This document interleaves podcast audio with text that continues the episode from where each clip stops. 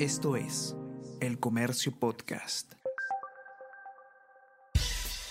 Buenos días, mi nombre es Soine Díaz, periodista del Comercio, y estas son las cinco noticias más importantes de hoy, martes 22 de noviembre.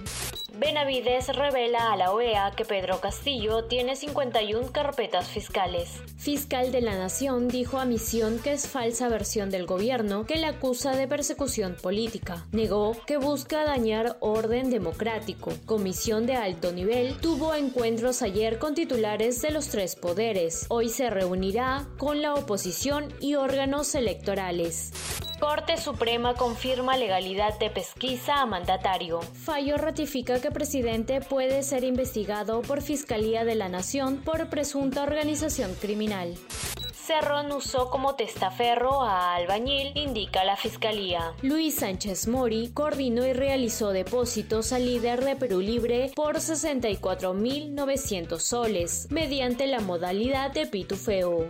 En cuatro meses surgieron 19 nuevos conflictos sociales. De los 19 nuevos conflictos, 15 son de tipo socioambiental, 10 de los cuales están relacionados a la actividad económica de la minería, entre las que se encuentran el de la empresa angloamericana Quellaveco y dos de la empresa minera Ares.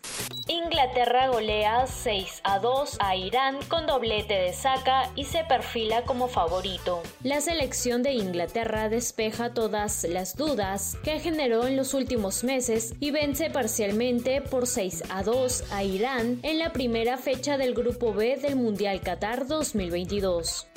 Esto es El Comercio Podcast.